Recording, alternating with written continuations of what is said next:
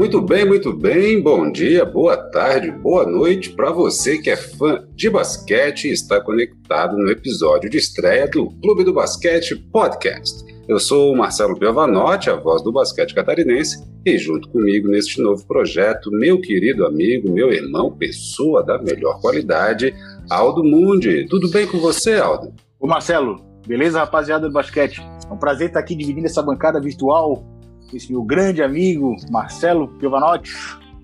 É, obrigado por esse convite, pela parceria, meu amigo. Bora falar um pouco de basquete?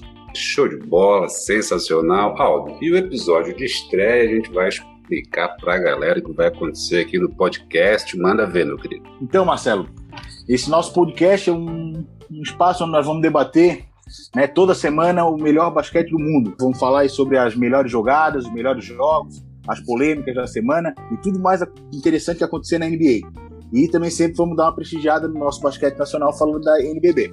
Show de bola, show de bola, é isso mesmo. Então vamos para o que interessa. A semana da NBA foi boa demais, muitos assuntos para a gente conversar e debater. Mas, Aldo, uma coisa que eu gostaria, antes da gente falar da NBA, acho que seria bem legal apresentar um pouco da sua história, até para o pessoal ficar sabendo quem é você no basquete, o grande alto que é atleta paralímpico de basquete, em cadeira de rodas. Conta para o pessoal aí, ó. Então, Marcelo, é, hoje eu posso falar que sou um atleta de basquete cadeira de roda, porque esse ano nós vamos retornar aos treinamentos aí na, na, equipe da Onda Tubarões, lá da, da Unicil da Pedra Branca. E estamos nessa pegada de novo. Joguei basquete aí em alto rendimento de 2006 até 2013, período em conquistei campeonato catarinense, campeonato sul-brasileiro. Tivemos aí um vice-campeonato brasileiro da divisão de acesso, título bastante importante.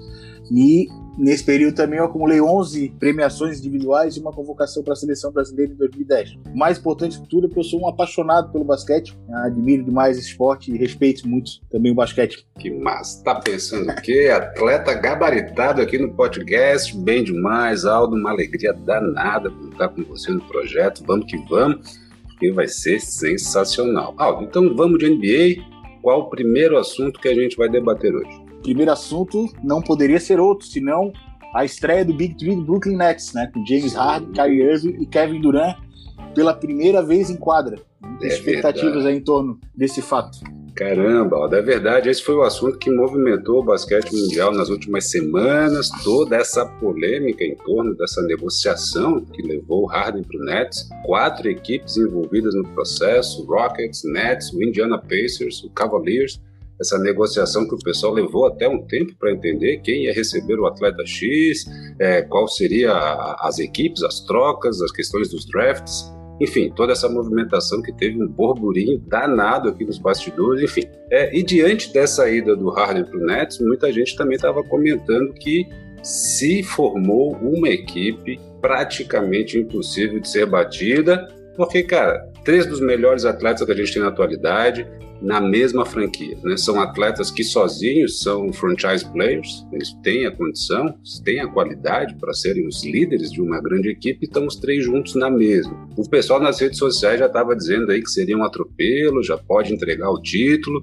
Todo um diz que me diz que o Brooklyn ia atropelar. Porém, contudo, todavia, meu querido amigo Aldo, que a gente viu foi outra coisa.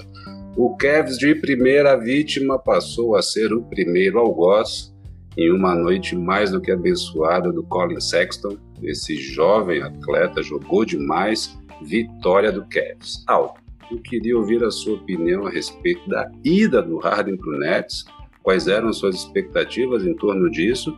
E o que você achou da surpreendente vitória do Cavs sobre o suposto todo-poderoso Brooklyn Nets de James Harden, Kevin Durant e Kyrie Irving. Então, Marcelão, é, como amante do basquete, cara, eu torço muito para que esse trio se encontre em todos os sentidos e nos dê de presente apresentações memoráveis, né? É, afinal de contas, são três jogadores que são titulares absolutos em qualquer outra equipe da NBA e são líderes em qualquer outra equipe da NBA que jogue, né? Então, realmente muita expectativa em torno de como, como, como é que vai se dar essa química entre os três jogando juntos.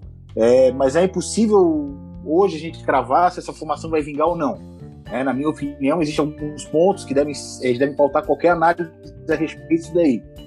O primeiro ponto, cara, que eu trago aí seria aquela questão do, do grupo onde eu tenho muitos compositores e poucos carregadores de piano. É, a gente sabe aí o que, que para trazer o James Harden para o Brooklyn Nets, né, houve uma mexida na folha salarial, né, em razão do, do, dos limites que a, que a própria liga impõe. Então a gente tem o Harden, o Kyrie Irving e o Kevin Durant. Tem também o DeAndre Jordan, que é um pivô que eu gosto muito do basquete dele, acho que é um cara muito bom também, um cara que faz muito bem aquela posição. Mas pegar todo o restante do elenco do Brooklyn Nets é um elenco, é mediano para baixo. Né? A gente tem que ver como é que vai ser a rotação dos três em quadra e como que, que se reserva vão se portar quando eles estiverem em quadra na rotação. Se o time vai cair muito ou vocês vão conseguir segurar, segurar a peteca. É, outro ponto também que eu acho muito importante e que a gente tem que analisar é que a partir do momento que o Harden chegou no Brooklyn Nets, o Brooklyn Nets passou a ter a obrigação de ganhar. Né? Por mais que a gente saiba que é uma coisa que vai se construindo aos poucos, etc. Essa, todo essa, esse favoritismo que estão colocando do lado deles é uma coisa que pesa na cabeça desses três jogadores, principalmente. Porque o Harden, no, sozinho no Houston Rockets, ou mesmo com o Westbrook, não tinha obrigação de ganhar. É a mesma coisa o Kevin Durant e o Kyrie Irving no Brooklyn Nets, eles não tinham obrigação de ganhar. Mas agora, com um terceiro elemento, muda-se completamente esse cenário eles passam a ter essa obrigação de ganhar. Então, como eles vão se portar em relação a isso daí é quem vai pegar. Ao mesmo tempo, esse ponto da obrigação de ganhar do, do Brooklyn Nets acaba refletindo nos adversários. Né? Quem jogar com o Brooklyn Nets hoje pode jogar um pouco mais solto, porque sabe que a responsabilidade está do lado de lá. Pô, um jogador da NBA que joga solto, cara, é complicado. É, é a responsabilidade é total, cara. É total. É diferente. É. Então, assim, ó, o Brooklyn Nets ele vai ter que ter um na minha opinião, ele tem que ter, vai ter que ter um ritmo de jogo assim, avassalador, assim, para não dar chance e os outros querer. Ah, vou, vou bater de frente com esses gigantes, com esses três caras e vou ganhar esses três caras. É, tem que se impor desde o começo e para isso ele tem que ter um esquema de jogo bem forte, que ele vai, vai conseguir ter esse esquema de jogo, esse padrão, mais para frente na temporada, não é uma coisa automática, né? É, legal. Bom, eu queria aproveitar um pouquinho da tua experiência para que você comentasse um pouco. Quando o KD e o Harden jogaram sem o Kyrie, eles jogaram bem demais. A, a, estreia do Harden foi contra o Magic, o jogo foi muito legal, disputado, as duas equipes muito bem. O KD e o Harden demonstraram uma sintonia que é fora do comum para quem estava tanto tempo sem jogar junto. O Harden já mandou de cara um triplo-duplo de 32 pontos, 12 rebotes, 14 assistências, algo que também é incomum para uma estreia um triplo-duplo tão parrudo assim, não é, né, não é algo que a gente vê todo dia na NBA, e ainda mais numa estreia. E o KD foi bem demais também, foi o cestinha da partida, 42 pontos, e ainda mandou mais quatro rebotes ali, cinco assistências, então a dupla funcionou muito bem. Da mesma forma, no jogo contra o Bucks, os dois foram bem demais, o KD foi para 30 pontos, 9 rebotes, 6 assistências, o Harden fez um duplo-duplo de 34 pontos, 12 assistências e mais 6 rebotes. Enfim, se for pensar o que o Harden fez ali, né? Ele botou a galera para jogar, botou o pessoal para fazer cesta, enfim, os dois pontuaram bem, um número muito bom de assistências, o que a gente, que permite que a gente diga que eles dividiram bem a bola. E olha que interessante, isso acontece num cenário Aldo, que o Bucks jogou bem, bem demais, né? O Giannis foi para 34 pontos, 12 rebotes, 7 assistências. O Chris Middleton também foi bem, 25 pontos, 4 rebotes, 4 assistências. O Jay Holiday, 22 pontos, então foram três jogadores com uma pontuação bem alta e um número bom de assistências. Até o Brook Lopes foi para 15 pontos. O jogo coletivo do Bucks funcionou bem, mas mesmo assim o Nets foi superior, Harden e KD funcionando bem, voando em quadro. Agora, algo que vem um detalhe. Quando entrou o Kyrie na jogada, o desempenho dos três foi abaixo do que era esperado. No primeiro jogo do trio, o Harden, nos dois primeiros quartos inteiros, marcou só dois pontos é muito pouco para um jogador do calibre do Harden. Enfim, eu fiquei com a impressão, na minha opinião, eu fiquei com a impressão ao assistir o jogo que o Kairi concentrou demais o jogo nele, não foi cooperativo, não soube fazer o jogo coletivo. Eu queria ver a sua opinião a esse respeito. Bem, vamos lá. Obviamente o cenário muda bastante quando tem só o Harden e o Kevin Durant em quadra ou quando estão os três, né? Se a gente pode ver nitidamente, seja na, na performance do, do Brooklyn Nets ou seja nos números. Para mim o que acontece é a questão da posição. Acho que é normal ter esse, esse conflito no começo entre o Kyrie e o, e o Harden, porque jogam mais ou menos na mesma posição na quadra, trazendo a bola para o ataque, arrumando as jogadas, né? Então, como eu disse antes, assim, ó, encontrar essa química para achar espaço para os três jogarem que vai ser o, o grande desafio do, do, do, Steve Nash, que é o técnico do, do Brooklyn Nets. James Harden, na minha opinião, ele é um cara que ele vem, ele vem muito empolgado, eu acho que ele estava completamente entediado no Houston Rockets lá. Trouxeram o Westbrook para jogar com ele ano passado, não, não vingou. Eu acho que foi a última cartada, assim, que tinha para ele conseguir no, no Houston, não veio. Ele teve uma temporada muito boa aí com o último ano do, do, do, Capela, do pivô junto com ele, acho que ele era formar uma dupla muito boa, mas ele saiu de lá empolgado para jogar e uma, um normal, né? Tem, tem, dois atletas bons no time, foi o que a gente viu no, no, começo, ele com o Kevin Durant, então acabaram tendo um desempenho muito bom. Ao entrar o Kyrie Irving, obviamente, tem um pouco desse espaço que é dominado pelo, pelo Kyrie, então é normal que ele tenha uma atuação um pouco pagada. O que me espantou nesse jogo, cara, foi, obviamente, o fato dele fazer dois pontos só no final do segundo quarto, lance livre ainda, é uma coisa que se registra, mas o, o Brooklyn teve um apagão, chegou a tomar, se não me engano, 15 ou 17 a 0 na corrida do, do Cavs, assim, então não, não estamos falando de do adversário, como Los Angeles Lakers da vida, não, o Cavs, né? sim, é um sim. time extremamente limitado. Feito, tá fazendo um bom começo de temporada, né? Muito melhor que o da temporada passada, mas mesmo assim é, pô, tu tomar 15 a 0 na corrida, assim, de um time desse não tem alguma coisa errada, assim, então a gente tem que se acertar bastante. É, é mais fácil, é, acredito eu, que o entrosamento no ataque seja mais tranquilo para eles pegarem, né? Mas tem que pegar um entrosamento bom na defesa também, né? Acho que é o principal fundamento do basquete aí, onde tem que se focar bastante também. Assim adianta eu ter um ataque dos sonhos e eu tomar 15 a 0 em determinado momento do jogo, ficar, time ficar totalmente apático e permitir uma, uma, uma, postura agressiva por parte do adversário. Só acho ainda que não, seria um dizer que o jogador concentrou todas as, as ações, né? Eu acho que os três ali são grandes centralizadores. São três jogadores que ganham, que ganham, porque fazem as bolas decisivas, chamam para ser responsabilidade e é isso que eles vão ter que saber fazer. Assim, na hora da decisão, a bola vai estar na mão de um só, cara. É, o que, que, os outros dois vão estar fazendo. Para os três, vai ser uma evolução muito grande essa temporada em termos de jogar para a equipe. Né? Eles vão ter que abrir mão um pouco do protagonismo para dividir essa, esse papel com os outros dois. E quando eles aprenderem a dividir isso daí, ser um pandemônio para os outros times, porque tu vai ter que marcar três caras que são absolutamente fenomenais com a bola na mão. Um detalhe que eu fiquei curioso é porque quando estavam em quadra, KD e Harden, a, a coisa fluiu bem. Da mesma forma, quando está em quadra KD e Irving, a coisa foi legal entre os dois. Agora, no jogo que o KD não jogou, foi o segundo jogo com o Cavs, né? O Irving e o Harden não. A impressão que deu é que não conectou, sabe? É, eu... a impressão que eu tenho é uma relações até, até pela, pelas declarações do, Kyrie Irving, depois que houve contratação, tudo. É, eu não vejo o Kyrie altamente empolgado com essa chegada do, do James Harden, assim, sei lá. Uhum. Acho uma, uma, coisa própria dele, assim, ele, ele é um cara que ele teve um ano, uma temporada maravilhosa lá do LeBron, depois ele foi pro Boston, não, não vingou, ele saiu de lá pela porta dos fundos, assim, foi meio chato. Veio pro Nets, aí o Nets pô, contratou o Kevin Durant quebrado, o cara ficou um ano no banco. E o Kyrie, a gente conhece ele, é um cara com uma personalidade muito forte, né? Qualquer lugar que ele vai, ele vai assumir um papel de liderança, né? Que ele seja contestado por alguns. Então, é, o, jogo, é, o jogo é psicológico para ele. Tem, tem a questão de acertar, acertar a rotação em quadro, tudo, mas é um jogo psicológico. A gente tem que evoluir muito psicologicamente para poder jogar junto. Legal, isso legal. É o que eu vejo. Ó, eu vou passar rapidamente aqui como é que foi a negociação que resultou no Harden no Brooklyn e para uhum. perguntar para ti quem se deu melhor nessa negociação. Vamos lá. O Nets lá. recebeu o James Harden e uma futura escolha de segunda rodada de draft, que vem pelo Cavs, que vai ser em 2024. O Rockets recebeu o Victor Oladipo, que eu achei maravilhoso isso, né? o Dante Exxon e o Rogers Curvet. Quatro escolhas desprotegidas de primeira rodada de draft, que pertenciam ao Nets, que é 2022, 24 e 26, além de uma do Bucks, que é em 22. E o direito de trocar de posição em outras quatro escolhas de primeira rodada, que pertenciam ao Nets, que é 21, 23, 25 e 2027. Ou seja, o Nets não tem escolha por um bom tempo ainda. O, Exatamente. o Indiana Pacers vai, recebe né, o Caris Levert e uma futura escolha de segunda rodada de draft, que é 2023, pelo Rockets.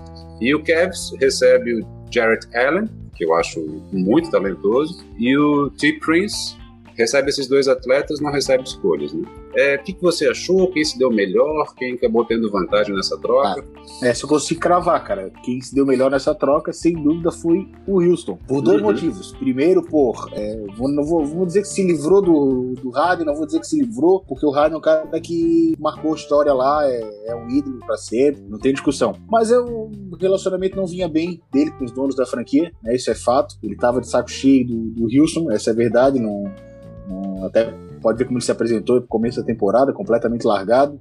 Uhum. É, e querendo ou não, o cara, assim, ó, o Houston fez várias manobras aí, ó, nos últimos anos para trazer gente para jogar junto com ele e o negócio não vingou, cara, não decolou. É, eu acho que ele ainda tem um pouquinho aquela história de ser, na minha opinião, de ser um, é um jogador de temporada regular. Ainda falta para ele ser o cara dos playoffs, assim como eu vejo em outros jogadores que é, ele, o Paul George mesmo, pra mim, é o maior exemplo de jogador de temporada regular, esse cara no playoff não rende nada.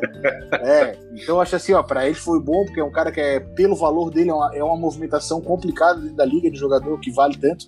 Né? Então, pô, conseguiu conseguiu despachar o cara e trouxe o Vitor Oladipo, que na minha opinião assim, é um baita jogador. Eu também. Tem o perfil que o Houston Rockets está querendo agora, que é um perfil de uma pessoa para liderar uma gurizada mais nova para remontar o time, reestruturar a equipe, né? Acho que o, o Houston deve estar tá bem ciente de não ter grandes pretensões nessa temporada por todas essas questões de, de reestruturação do elenco, mas deu um passo extremamente importante para iniciar isso daí. Então, com essas trocas todas aí, para mim, o, quem saiu ganhando a história toda foi o Houston Rockets. É, e o Victor Oladipo ele foi muito empolgado, porque ele estava insatisfeito no Pacers. Né? Então, Exatamente. É. E um detalhe interessante, o Pacers recebeu o Caris Levert e é legal lembrar que no exame, os exames que são feitos, né, o Caris descobriu um tumor no rim esquerdo e segundo as declarações que ele mesmo deu, muito provavelmente essa troca salvou a vida dele, porque vai permitir que ele faça o tratamento. Bom, e já que a gente está falando do, desse jogo Brooklyn Nets e Cavs, uma coisa que a gente não pode deixar de falar, um detalhe que é muito importante do primeiro jogo,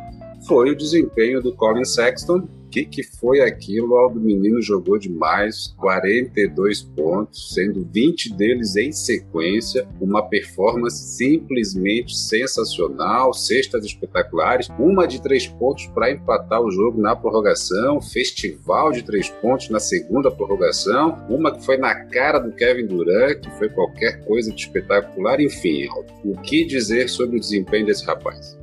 É, realmente, Marcelo, como a gente falou ao longo da semana aí em outras plataformas que a gente conversa, né? Uhum. É, o, o menino tirou leite de pedra, né, cara? Sim. Tem muito, muito essa questão que eu tinha falado antes, do, pô, o Kevin está de sangue doce, cara. Você olha, os caras estão estreando, maior jogador, etc, Big Three. Então, o cara jogou soltinho. É, uma coisa que ficou bem nítida para mim foi o seguinte, cara, o Brooklyn, não sei se a impressão que eu tive, a impressão que eu tive assim que ele levou a partida assim, olha, naturalmente eu vou ganhar, né? Uma hora vai vir, ele ficou administrando, pô, o Kevin na frente e chegou no último quarto, assim, agora vão apertar o calo, nós somos da decisão e chegaram junto e empatou o jogo, foi prorrogação. Naquele momento, assim, a impressão que, que deu assim foi que o Brooklyn disse, ó, pronto, levei pra prorrogação, mais cinco minutos agora é nosso, né, cara? Não tem. E realmente começaram bem a prorrogação, mas não contavam com que o Guri ia tirar uma bola de três para empatar em 127, faltando 1.5 segundos. Ali o Brooklyn esbrochou completamente. Uhum. Tu destacasse para mim o que foi o, o, top desse jogo, foi 20 pontos em sequência do cara. Poxa, essa é, a, sinceramente, a chance de a gente não ver isso em vida de novo é grande pra cacete. É grande, é grande. 20 pontos, cara. O bicho jogou, jogou demais, assim, ó. E é aquilo que eu falei, assim, vai jogar contra o grande time, o Brooklyn Nets tá pegando, vai pegar ritmo, os caras vão melhorar. Pra ganhar deles, tu tem que fazer o jogo da tua vida, cara. E esse guri fez, cara. Esse jogo da vida dele nesse dia foi sensacional, cara. Uou, é outra eu... coisa, só um destaque, Marcelo, para não passar em branco, também fazer justiça. O Larry Nance Jr. fez duas bolas de três também, que foram Sim. pontuais. Sabe? Não esperava, pagaram para ele arremessar de três. E ele meteu. meteu duas momentos sim, sim. críticos do jogo ali que me deixou o Kevin na partida bonito. É, legal ver a reação do, dos atletas do Brooklyn, né? Meio indignados. E apesar dessas duas derrotas para o Cavs, a primeira vitória do Nets com o trio em quadra foi ontem, no jogo contra o Miami Heat, atual vice-campeão da NBA. Uma vitória apertada, 128 a 124. O trio dessa vez se entendeu melhor, juntos anotaram 71 pontos, foi uma pontuação bem bacana, mas o jogo foi apertado, com o Ben Adebayo indo para 41 pontos e o Heat fazendo o último quarto de gala mas mesmo com esse final eletrizante, né, que quase uma virada do hit, a vitória foi do Nets. Paulo, eu queria que você é. fizesse aí um parecer de como foi essa vitória, como foi o trio em quadra nesse jogo de ontem. Não jogou bem, muito aquém do que se espera ainda, né? Pelos nomes que estão envolvidos. O principal destaque dessa vitória foi a administração do placar. Mesmo queimando a gordurinha que tinha no final e deixando o Miami chegar, souberam se portar, final do jogo ali, suportar a pressão e saíram com uma boa vitória. Da parte do Miami, o Adebayo ser o centro das atenções isso é, um, é, uma coisa natural, né, dentro do, do, elenco que eles têm agora, mas o Miami tá pecando demais nesse começo de temporada, a campanha deles não tá né, nem um pouco que a gente espera de um, de um atual finalista da, da, liga, né? É um time que pode melhorar bastante também, né? Mas para fins de parâmetro aí, em relação a, ao desempenho do, do Brooklyn Nets. Eu acho que foi uma, uma boa vitória. É o início aí do, do entrosamento que a gente tá esperando que chegue logo. Mas eu acho que vamos esperar ainda pra gente poder ter uma posição mais exata em relação ao como vai ser o desempenho desses três. É bom esperar assim uns 10, 11 jogos pra frente aí a gente vai conseguir saber direitinho como é que vai estar tá rodando esse time. Até para que eles possam entrar numa rotina de treinarem juntos, né, Aldo? Isso é importante, né? Os atletas treinando juntos, isso faz com que até o Exatamente. entendimento em quadra fique melhor. Né? E, e, uma coisa que eu gostei do jogo foi o número de assistências do James Harden, foi para 11, e o Kyrie também mandou 7 assistências, sinal que eles distribuíram mais a bola. Achei muito legal. O que se espera desses dois, né? São dois jogadores que eles chutam muito bem, são muito bons no, tecnicamente nos arremessos, chama a marcação, a partir do momento que eles chamam a marcação, sempre vai sobrar alguém livre. São dois excelentes assistentes também, então a dinâmica de jogo desses dois fica, é facilitada, né? Pelas habilidades que eles têm. Legal, legal. Ah, e agora então vamos passar para o segundo assunto do nosso episódio de estreia do Clube do Basquete Podcast, que é o jogo entre o Golden State Warriors e o Los Angeles Lakers, jogo da última segunda-feira, dia 18 de janeiro. Toda aquela expectativa em torno de mais um confronto entre o Steph Curry e o LeBron James, e no final, quem se deu melhor foi o Stephen Curry, um desempenho imponente no último quarto, Vitória do Warriors 115 a 113. O Curry foi para 26 pontos e 7 assistências. O que dizer sobre esse jogo, Al? Outro jogão da semana, né, Marcelo? Outro jogão da semana. O palco meu bonito lá, foi legal de ver. Sim. O Golden State foi, buscar, foi buscar o jogo no último quarto. No terceiro quarto, cara, o Lakers ele perdeu esse jogo para inconsistência dele mesmo. Uhum. Né? O Lakers no terceiro quarto chegou a abrir 19 pontos de vantagem, deixou o Golden State chegar na metade do quarto, foi lá, abriu novamente vantagem, porque ele terminou o quarto 11 pontos na frente. Ele foi pro último quarto com 11 pontos na frente, e isso depois de ter feito essa mexida, ter aberto 19, perdeu, Sim. abriu mais 11 e deixou novamente o Golden State chegar no placar. E o Golden State no último quarto, quando chegou, passou de passagem, como diria o narrador do Turf, né?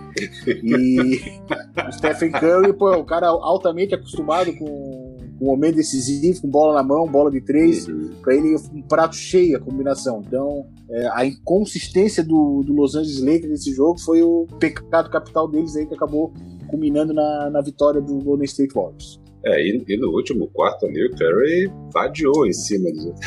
Passeou mesmo. Vadiou. encarnado. o cara encarnado pra cacete. Pô, e o Lebron até teve a chance da vitória nas mãos, mas acabou errando aquele arremesso de três, né, que teria garantido a vitória do Lakers. É, em virtude desse erro, os analistas de plantão, muitos fãs, os memes circulando na internet, dizendo que o papai Lebron é pipoqueiro. Queria ouvir a sua opinião a esse respeito. Cara, grandes fanfarrões, né? tá falando desse pessoal que chama o Lebron de pipoqueiro, sabe? fanfarrões que desconhecem a história do, do, cara no basquete, né? Certamente não viram ele jogar pelo Cleveland Cavaliers, é um cara falar que ele é pipoqueiro. Pipoqueiro, cara, não é o, é o cara que foge da última bola. Sim. O acertar ou errar faz parte do jogo, na minha opinião. É, o LeBron nunca fugiu da última bola, cara. E qualquer, qualquer grande astro pegar grande nome do basquete, pegar todas as últimas bolas dele, ele vai ter errado mais do que ele acertou, né? Então, não foi um jogo no meio da, no meio da temporada para dizer que o cara é pipoqueiro porque ele errou a última bola. Sim. Não tem, não tem como. Não tem como. Não dá, não cara, dá. É, eu, eu, é também, eu, também, é, também sou fã do LeBron, Aldo, acho que ele joga demais. Já são aí 18 temporadas jogando em alto nível sempre entre os melhores da liga, sempre na briga pelo MVP, sempre relevante, demonstrando uma capacidade de jogo que surpreende. E, e um detalhe que eu acho que precisa ser considerado: são 18 temporadas e parece que ainda tem muita lenha para queimar. Não vejo previsão para aposentadoria dele, fico esperando para ver o declínio do basquete dele que as pessoas apontam e até agora esse declínio não aparece. Enfim, não tem jeito, o homem está voando. Então, na minha opinião, não não acho que dê para dizer que ele é ruim ou pipoqueiro. E ainda digo mais, Aldney, eu vejo algumas pessoas mencionando o Jordan para dizer que o LeBron não é bom. Eu acho isso uma infantilidade. Mencionam o Jordan para dizer que o LeBron não merece o hype que ele tem. Querem criticar o LeBron? Critiquem, critiquem à vontade, critiquem os erros dele. Eu acho que toda crítica é saudável, desde que seja uma crítica fundamentada, mas que seja a partir do que o LeBron faz ou deixa de fazer. Agora ficar dizendo, ah, o Jordan fez isso, o LeBron não fez, o Jordan fez aquilo, o LeBron não fez. Esse é um debate que, na minha opinião, é vazio.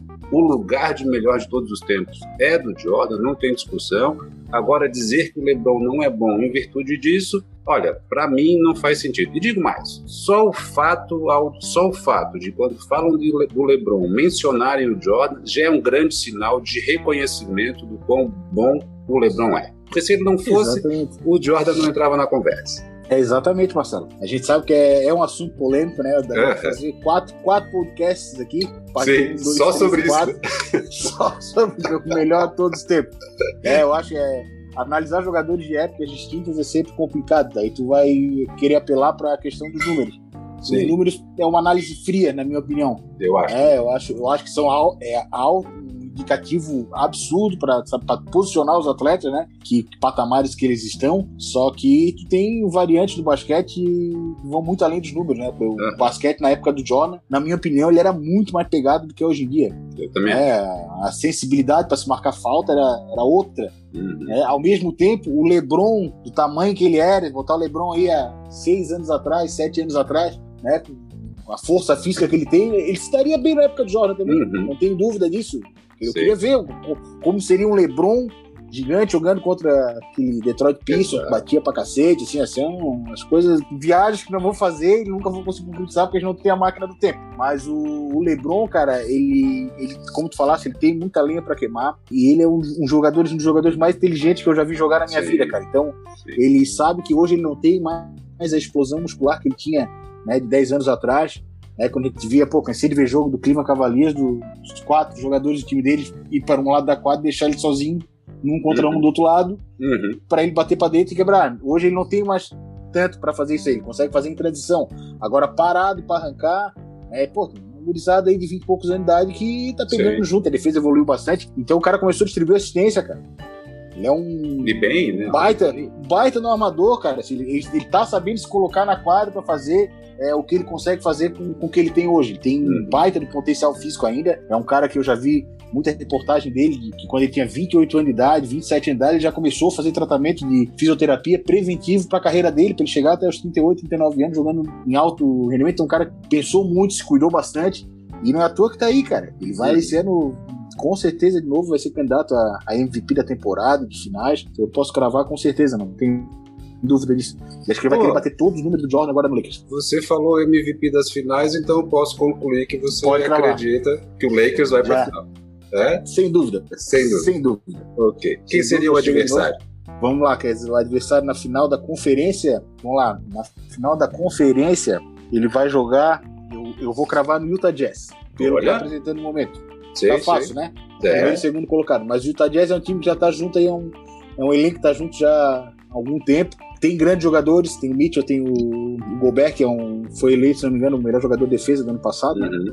Travaria nisso aí. E a tá. final que todo mundo quer ver, que é o Lakers contra os Giannis. O, contra o Milwaukee Bucks. Olha, tu acha que chega? Porra, uma hora vai ter que chegar, né? Sacanagem tá. com o Grego, pô. É, Só bater na trave. Mas eu achei, achei muito interessante que você totalmente ignorou o Clippers. Não, eu não. Nunca serão. Não boto fé. não, nunca serão, cara. Eu acho que o Kawhi Leonard acho um baita jogador, mas acho que existe mais a bola dele. Tá. Nós ainda vamos Minha debater opinião. isso. Nós Minha vamos opinião. debater isso. Nós vamos debater isso. Sensacional. Vamos ver, vamos ver. Tá. Ó, já que você cravou o Lakers na final, já que estamos falando do Lakers e você falou do Bucks também, Durante essa última semana, quinta-feira, dia 21 de janeiro, tivemos o confronto entre Giannis e o LeBron, confronto dos MVPs da última temporada, que foi o jogo Milwaukee Bucks versus Lakers, Antetokounmpo contra LeBron. O que, você achou no, né, no final? Melhor, foi melhor para o MVP das finais, vitória do Lakers, 103 a 106. LeBron foi cestinha, 34 pontos e ainda foi para 6 rebotes, 8 assistências. O Giannis foi bem também, 25 pontos, 12 rebotes, 3 assistências, mas melhor para LeBron. Aldo, o que dizer desse confronto? O time do Lakers, né, o diferencial dele, da equipe do Lakers, para mim, é o elenco como um todo. Assim. Acho que o Lakers tem 10, 11 jogadores que, dependendo da rotação, dependendo da formação que está em quadra, conseguem manter um, um, bom nível de jogo. Por ser essa grande diferença, é aí que ele se sobressai. Né? Para times como o Milwaukee Bucks, excelente, tem um excelente quinteto de saída, mas a partir do momento que começa a girar em quadra, o time pode começar a perder um pouco. O que eu gostaria de destacar em relação a esse jogo é que o Giannis, para mim, é o cara que bate de frente com o Edi. Todas as vezes que eles vão se enfrentar, o duelo vai ser épico entre esses dois. O pessoal gosta de botar muito o Giannis contra o LeBron. Cara, o negócio do Giannis ali é marcar o Edi e tem um jogo psicológico muito forte. Está sendo marcado por um, por um pontuador nato cara que vai lá na frente, enterra com facilidade e na defesa tá roubando bola, tá dando toco, isso vai martelando o psicológico da pessoa, né? Então, o Anthony Davis, que é um baita de um jogador, para mim é um maior pivô da, da liga na atualidade, quando pega um cara como, como o Grego pela frente, um cara que tem que dar uma. Ele, ele, há uma relação de respeito ali entre os dois. Eu gosto do, do, estilo de jogo do Grego, um cara que joga com sangue no olho, assim, tá sempre, sempre vidrado, sempre é bonito de ver, assim. Eu acho que é é um, um, um embate bem interessante desse ponto de vista, de que tu tens, tanto no ataque como na defesa, tens um Giannis contra Anthony Davis constante. Assim, acho muito legal isso daí. Mas o Lakers saiu melhor até por essa questão da rotação, na minha opinião. Show de bola. E você mencionou então a rotação do Lakers como uma das grandes vantagens da equipe. E eu vou precisar falar do Kentavious Caldwell Pope. KCP tá jogando demais, mandou bem demais nesse jogo festival de cestas de três pontos para ele. Foi o segundo maior pontuador do Lakers nessa partida, 23 pontos, ficando na frente do Anthony Davis, que foi para 18.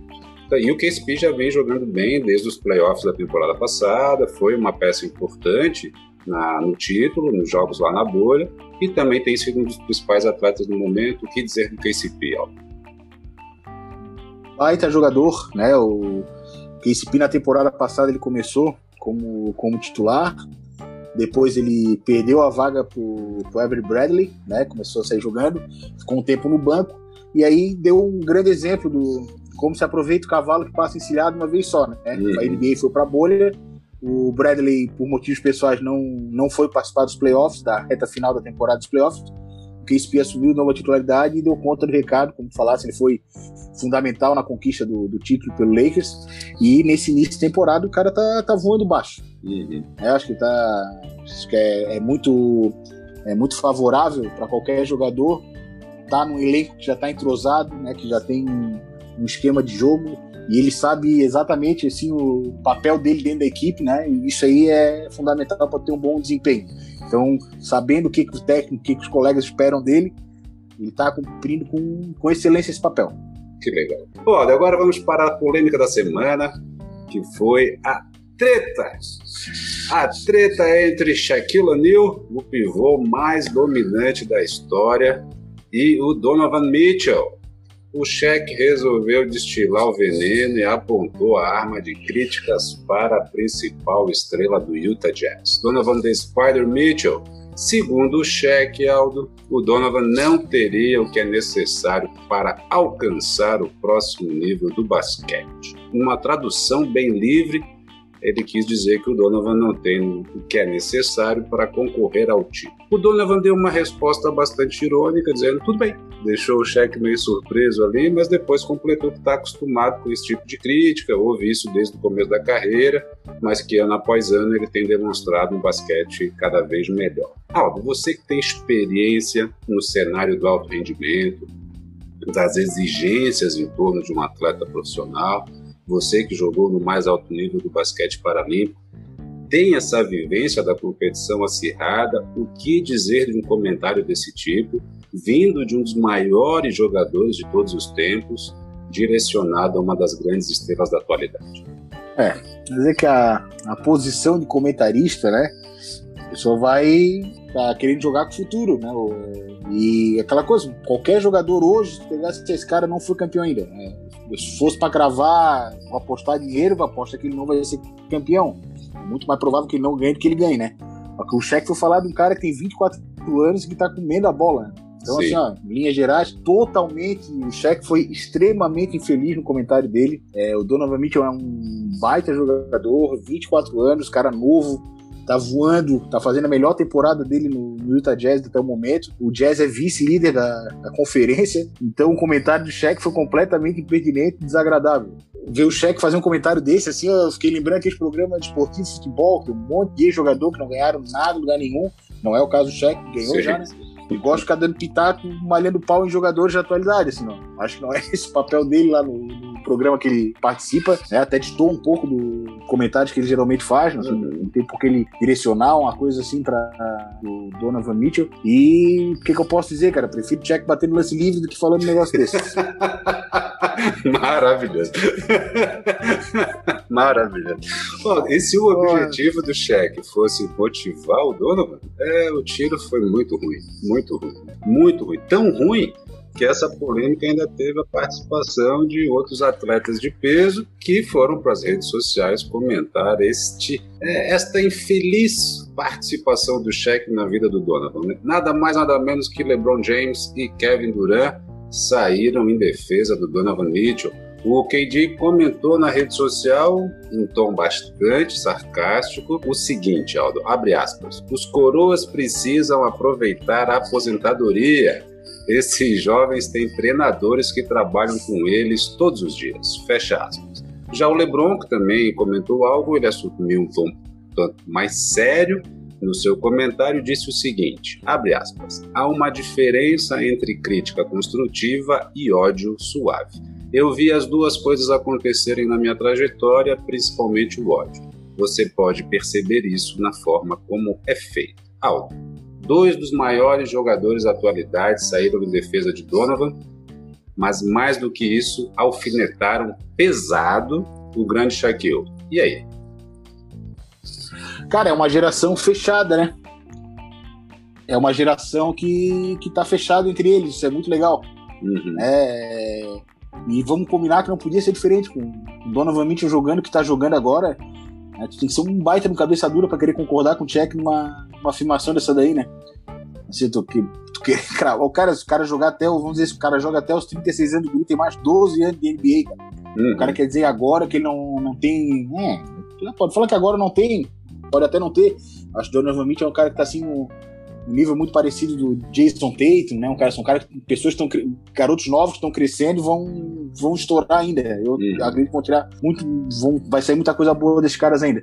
Legal. É, mas esse ano, esse ano pode esperar mais alfinetadas e tirações aí porque nós vamos ter a Olimpíada, né? Ah, então sim. vai vir à tona o assunto Dream Team novamente, ah, o meu é melhor do que o teu, etc. Vou fazer melhor do que o Dream Team 92, aí vai rolar aquilo tudo de novo. Vai, as, as, gerações estão bem fechadas esse ano novo. Sim, sim. Ah, e legal você ter mencionado a Olimpíada, porque tem umas informações de bastidores circulando aí, aí quando eu digo bastidor, é bastidor forte, é, pessoas, enfim, que têm. É, é, melhor não falar, mas tem acesso a informações em nível um pouco mais alto, dizendo que os comentários vindos lá do Japão é que a Olimpíada não acontecerá. Saiu na imprensa aí, foi negada a informação, mas é, cenas do, dos próximos capítulos. A gente ainda vai debater isso no podcast porque é um assunto legal. Será que teremos Olimpíada? Enfim, coisas para os próximos episódios. Muito bem, muito bem. Ah, oh, em relação a esse, essa temática que você falou, que são atletas muito novos, né? Citou o, é, o Jason Tatum, por exemplo, apesar de muito novos, são atletas que têm ocupado um lugar de muita liderança na equipe têm recebido o apoio de suas torcidas, tem a, a, das suas franquias, né? E têm desempenhado bem. E uma coisa que, eu, que, que, as pessoas podem, é, é, é notório isso, é a, a, um atleta muito novo que tem carregado o time nas costas é o Jamoran, né, no Grizzlies, que está fazendo jogos alucinantes. A diferença do time quando o Jamoran estava fora, porque ele, para como joga quando ele está em quadra, é absurdo. É, o Jamoran é um jogador especial, cara. Se eu tivesse que cravar hoje um, um cara para ter um destaque como teve com o Bryant, para mim seria o, o Jamoran. Gosto muito do basquete dele. Eu acho que o cara é, é sensacional. Jeito basquete de rua, pau, o cara é, é. joga muito. Eu gosto tem muito basquete, joga... tem muito pela frente ainda, né? E, eu, uma coisa que eu gosto é que ele joga feliz. Ele joga, joga feliz, exatamente. É, joga é, show de bola, show de bola. Muito bem. então agora vamos para os destaques da semana. The Player of the Week. Toda semana a NBA seleciona um jogador de cada conferência e o nomeia Player of the Week. Na semana passada, os consagrados foram pelo leste Kevin Durant, que de fato jogou demais, e pelo oeste Damian Lillard, também jogou demais. Queria ver contigo, Aldo, o que você achou dessas escolhas. Cara, o Duran pelo leste, absoluto. Não mudaria. Agora pelo oeste eu vou dar uma moral pro Stephen Curry. Tá me tá surpreendendo, na minha opinião. Uhum. Eu achei que ele era um cara que não, não ia conseguir jogar nem metade do basquete que ele jogou na, naquela grande equipe do Golden State Warriors, por todo esse motivo de reformulação, mudança de time, etc. E o cara tá, tá comendo a bola, cara.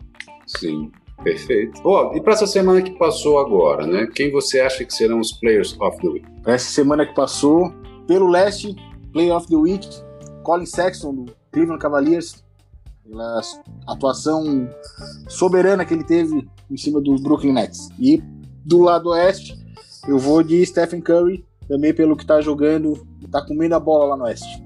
Eu, eu vou contigo, Aldo, vou votar nos dois também. Acho que pelo leste vai ser o Colin Sexton. O que ele fez nos dois jogos contra o Nets foi alucinante, o primeiro mesmo. Pegou todos de surpresa contra o Big Three, o grande Big Three da atualidade. E o Curry tá, tá com performances incríveis aí, principalmente contra o Lakers. Então meu voto vai para esses dois. Aí lembrando que o Curry acabou de superar o Red Miller como o segundo maior pontuador de três pontos ficando só atrás agora do Ray Allen. A, a, pergunta que fica é quando ele vai superar o Ray Allen também. Isso. Mas enfim. Quando, né? quando, não é ser, é quando. Exato. É. exato. Vou, vou votar contigo também esses dois. Muito bem. Ô, Aldi, para encerrar nosso podcast de estreia, vamos de basquete brasileiro, NBB. Ontem a gente teve a final da Copa Super 8, Flamengo versus São Paulo, vitória do Flamengo 79 a 71 o que dizer desse jogo, Alves? Cara, é inegável que o Flamengo é a maior potência do basquete nacional, né? É um, tanto o clube, tanto pelo que investe no basquete e colhe resultados, né? O time está sempre na, nas cabeças, está sempre disputando, né? Se não me engano, é o time que mais tem participações finais da NPB. É, é um time que é papel de títulos, né? Nesse jogo mostrou que o, o arranque final é o que importa, né? Soube, soube suportar durante a partida, soube suportar a pressão de estar atrás do placar e quando assumiu a, a frente foi com uma vitória merecida né, pelo, pelo que jogou o time.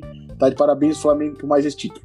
Bacana, bacana demais. É, o jogo foi muito bacana, de fato. O Alto São Paulo ele dominou a partida, né, terminando todos os quartos na frente do placar parecer que o título já estava definido, mas é aquela coisa, como você muito bem disse, não adianta ficar o jogo todo na frente, o importante é terminar o jogo na frente. O Flamengo conseguiu acelerar o ritmo ali no final e conseguiu uma virada histórica, mais um título para essa vasta galeria de troféus que o Flamengo tem. E destaque para Olivinha, o irmão do meu querido amigo Olívia, que foi o MVP da Copa Super 8. O Olivinha que poderia ser chamado algo de Olivinho, porque da mesma forma que os bons vinhos, quanto mais o tempo passa, melhor ele fica. Tô procurando aqui aquele botão que faz assim, ó, brum. Sensacional. Essa, essa aí foi nível lance livre do Jack. Maravilhoso, maravilhoso. Ainda bem que o cara, o irmão dele tem um amigo, cara. É, cara, o irmão dele. ficar chateado, né? Sensacional. É, o Olivia é meu amigaço, gosto demais dele. O, o, então é isso, cara. Sensacional nosso episódio de estreia. Feliz demais, conseguimos aqui, demos boas risadas, debate alto nível, show de bola, uma alegria danada começar esse projeto contigo, meu irmão. E vamos que vamos, que ainda a gente tem muito basquete para debater e para comentar. Show de bola, Marcelão. Obrigado mais uma vez pelo convite. Estaremos aí na próxima semana, trazendo mais notícias sobre o melhor basquete do mundo. Valeu! Show de bola, show de bola. E para você que ouviu o episódio de estreia do Clube do Basquete Podcast, nosso muito obrigado pela sua audiência. Esperamos que tenham gostado. Semana que vem tem mais. Então é isso, juízo, fé da vida, respeito às leis de trânsito e aprecie com moderação.